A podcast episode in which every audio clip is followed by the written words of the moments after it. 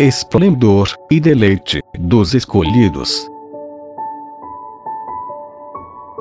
De Augusto Sudro.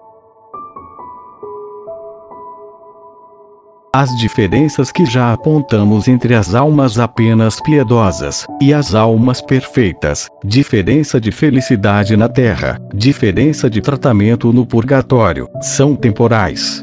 Mas, há outra diferença, que é eterna, Disse Santa Teresa. O Senhor me deu a entender a diferença que há no céu, do que gozam uns e do que gozam outros, quão grande é. Sim, muito grande, prodigiosa, pois Deus conta todos os méritos, e os méritos das almas perfeitas ultrapassam excessivamente aos méritos das pessoas de piedade ordinária. A alma perfeita, já o dissemos, pratica mais atos meritórios, sem comparação. Além disso, o valor de um ato virtuoso aumenta quando o amor que o inspira é mais nobre e mais puro, cresce quando é mais generoso, cresce ainda quando é mais intenso, cresce finalmente quando é mais firme. Pois bem, a alma perfeita possui um amor incomparavelmente mais puro, mais generoso, mais intenso, mais firme. Cada um desses atos, e por esses vários títulos, é de um valor incalculavelmente maior do que os atos da alma ordinária. Assim, uma quantidade de atos de virtude incomparavelmente superior, e cada um de um preço incalculável, comparado com os das almas apenas piedosas. Essas são as grandes riquezas da alma perfeita.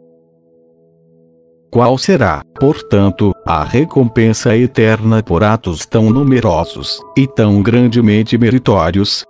Compreende toda a sorte de bens, glória exterior, gozos íntimos, principalmente gozos de amor, gozo de ver Deus glorificado, e de glorificá-lo sempre. Gozo por ter trabalhado, padecido por Ele. Gozo por ter feito bem às almas, e de seguir fazendo gozo, finalmente, e gozo supremo, de contemplar a Deus, de admirá-lo, de vê-lo feliz, gozo de amar e de ser amado por Ele, gozo inefável, incompreensível, de possuir Deus. Sobre a glória exterior, diz São Paulo aos Coríntios. Um é o brilho do sol, outro o brilho da lua, outro o das estrelas. E mesmo as estrelas diferenciam-se quanto ao brilho. Assim será, na ressurreição do corpo. Se os corpos dos escolhidos brilharão com diferente brilho, as almas, que comunicam aos corpos sua claridade, também resplandecerão com esplendores muito diferentes. Disse o anjo para Daniel: Os que tiverem sido inteligentes, fugirão como o brilho do firmamento. E os que tiverem introduzido muitos nos caminhos da justiça, luzirão como as estrelas, com um perpétuo resplendor. E quanto mais almas tiverem santificado, mais maravilhoso será seu resplendor. Cada virtude terá seu brilho. E ainda mais, cada ato virtuoso praticado neste mundo comunicará uma beleza própria, tanto para a alma quanto para o corpo. Assim, estamos trabalhando cada dia por nossa formosura eterna, como um célebre pintor, que ao pintar um grande quadro, ou embeleza cada dia com um traço novo. Como uma florista habilidosa, que cada dia acrescenta novas flores ao seu ramalhete.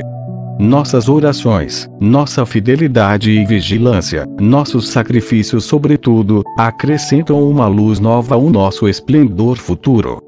Cada um dessas luzes será diferente, segundo a virtude que o provocou. Neste mundo, obtém-se efeitos magníficos pela combinação das cores.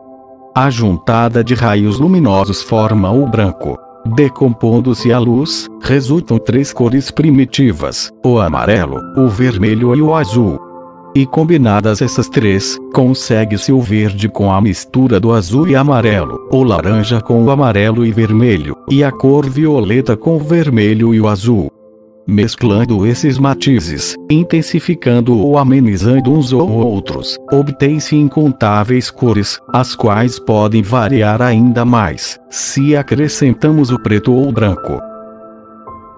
A combinação de todas essas cores depende da habilidade do artista.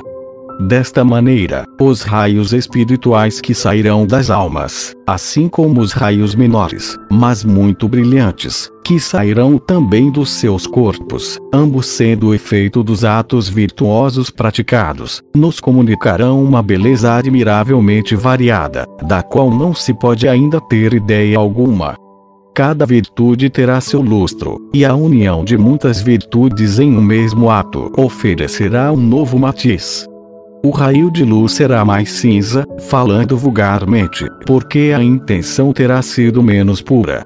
Outro será mais pálido, porque a força terá sido menor. Outros serão mais refulgentes, porque os atos foram mais santos e generosos. De modo que toda a sua vida será reproduzida na pessoa.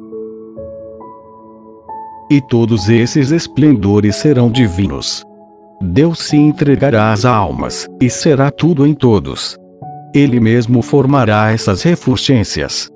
Tendo sido cada ato de virtude uma participação em algum atributo divino, Deus o reproduzirá na alma, transfigurada, transformada em Deus. E não será um brilho puramente exterior, como a beleza terrena, que pode estar em uma pessoa que esteja interiormente aflita e sofrente esta participação das perfeições divinas, que se manifesta aos olhos de todos como um vestimento da alma, produzirá ao mesmo tempo, no mais profundo desta alma, uma alegria inefável, profunda, inalterável. O menor dos nossos atos virtuosos, há de causar deste modo seu resplendor e deleite, eternamente. O que serão esses deleites? Como concebê-los, sem ter jamais provado nada que nos possa dar a mínima ideia deles? Aqui na Terra, não podemos fazer os cegos compreenderem beleza e variedade das cores, nem os surdos entenderem a suavidade e variedade dos sons, e a nenhuma pessoa podemos dar a conhecer o sabor de uma fruta que jamais provou. Maravilhosos são, já neste mundo, o poder e a bondade de Deus, que, como se estivesse ainda apenas rascunhando, soube oferecer aos homens tantas coisas capazes de deleitá-los. Espetáculos magníficos e variados, suaves harmonias que encantam os ouvidos, fragrâncias tão suaves, e alimentos tão saborosos, variados, e doces ao paladar Incalculável é o número dos diversos prazeres que nossos sentidos podem degustar neste mundo, e não são mais do que prazeres ridículos, incompletos, passageiros, frequentemente vis e grosseiros. No céu, o poder divino cria outras maravilhas muito diferentes, comunica aos escolhidos gozos espirituais excelentes, mais variados ainda, e deliciosos.